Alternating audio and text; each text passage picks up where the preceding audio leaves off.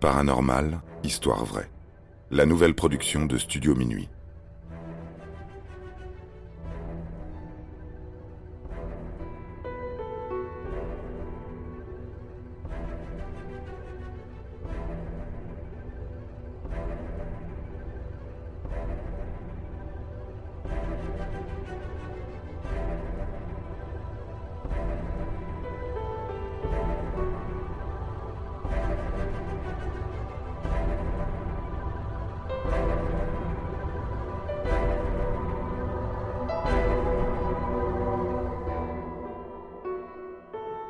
Le fantôme d'Hollywood.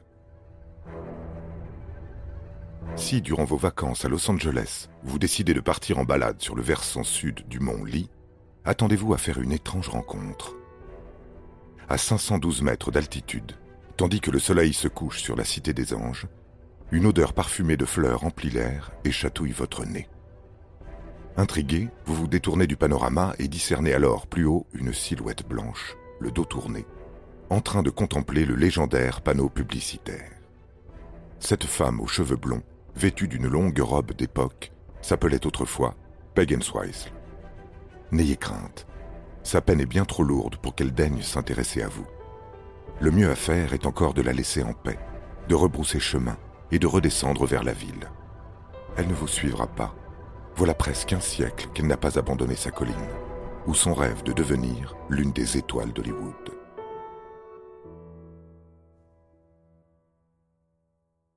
Peg Swice est née en 1908 au Pays de Galles, et la tragédie commence dès l'enfance lorsque sa mère meurt brutalement d'une crise cardiaque.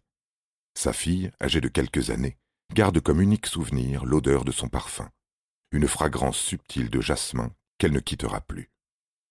À la suite du drame, Peg migre aux États-Unis avec son père, Robert Swites.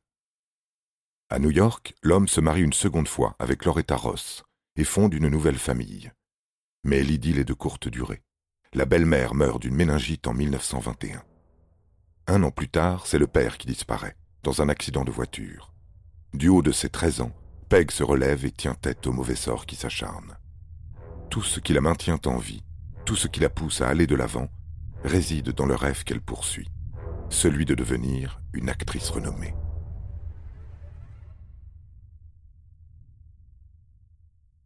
Avec ses demi-frères, elle est adoptée par Jane Ross, sœur de Loretta et gérante d'un restaurant à Broadway.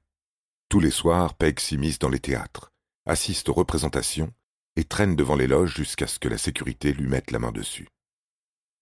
Sa présence récurrente dans les coulisses finit par être remarquée.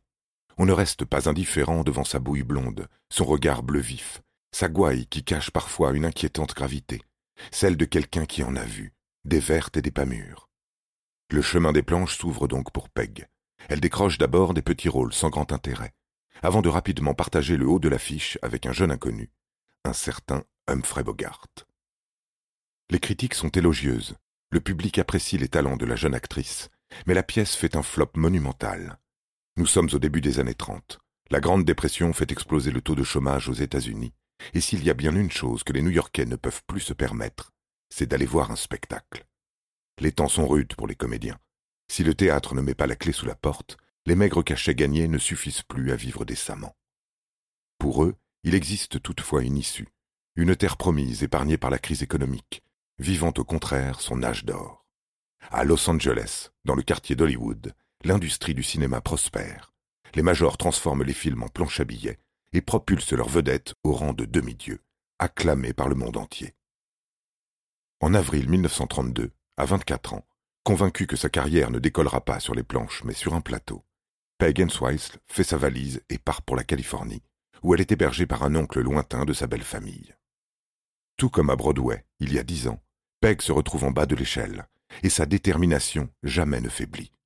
Elle fréquente les cinémas de Los Angeles, furette près des studios de tournage, s'incruste dans les réceptions mondaines pouvant réunir producteurs et réalisateurs, et passe ses premiers castings. En trois mois, elle obtient un rôle secondaire dans Thirteen Women, produit par la société RKO. Un nanar au sombre scénario, dans lequel son personnage est tué par une femme cherchant à se venger de celle qui l'ont harcelé durant son adolescence. Non seulement le film est un bide complet, mais Peg découvre lors de sa sortie en salle que sa scène a été coupée au montage. Jugé insoutenable et immoral, le passage en question a subi les foudres du Code Hayes, un programme qui censure les productions américaines s'écartant un petit peu trop des valeurs puritaines du pays. Pire encore, la RKO rompt le contrat passé avec la jeune actrice, qui voit alors tous ses projets s'annuler les uns après les autres.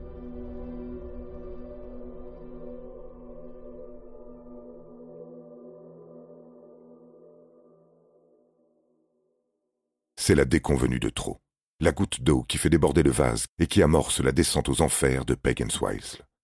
Elle tombe en dépression, dilapide ses dernières économies en bourbon, et ses rares auditions sont si catastrophiques que personne ne la rappelle. Elle en vient à poser pour des photos de charme, payées au lance-pierre, qui lui rappellent à quel point son rêve d'enfant est loin, très loin. Le 16 septembre 1932, cinq mois après son arrivée en Californie, Peg quitte le domicile de son oncle et prétend se rendre à la librairie. Elle monte en réalité tout en haut du mont Lee et tourne autour du célèbre panneau blanc, Hollywood. À la tombée du jour, bien décidée, elle ôte ses chaussures, son gilet, son sac, et emprunte une échelle de service apposée contre la lettre H. Deux jours plus tard, la police de Los Angeles reçoit un appel anonyme.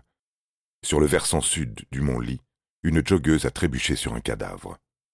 Dépêchés sur place, les agents identifient rapidement le corps et la cause du décès. Peg Swiles s'est jeté du haut de l'enseigne publicitaire.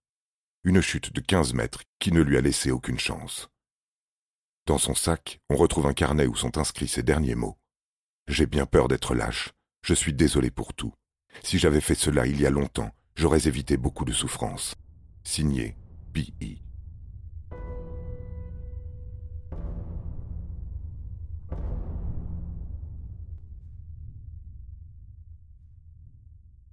Le lendemain de sa disparition, Peg reçoit une lettre au domicile de son oncle.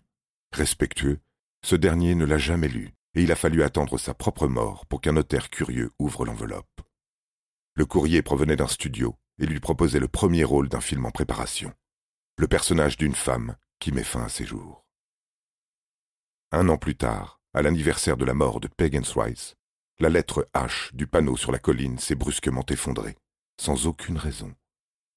Depuis l'incident et à ce jour encore, de nombreux randonneurs, touristes et ouvriers affirment avoir croisé sur le mont Lee une jeune femme blême, vêtue d'un costume de théâtre, l'air complètement perdu.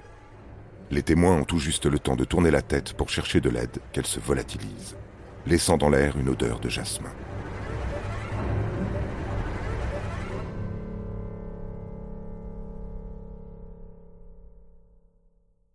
Malgré les années, Peg n'a jamais quitté Hollywood. Elle hante ses hauteurs sans relâche, toujours attachée à ses rêves déchus, et rappelle à toutes les comédiennes, venues elles aussi sur la côte ouest en quête de gloire, à quel point le monde du cinéma est sans pitié.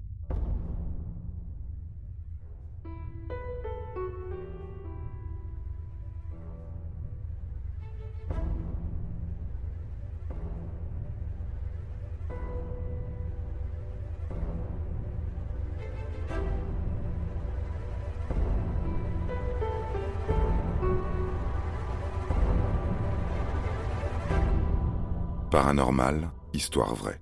La nouvelle production de Studio Minuit. Interprétation Florent Houlier. Production John Mack. Musique composée par David Rampillon.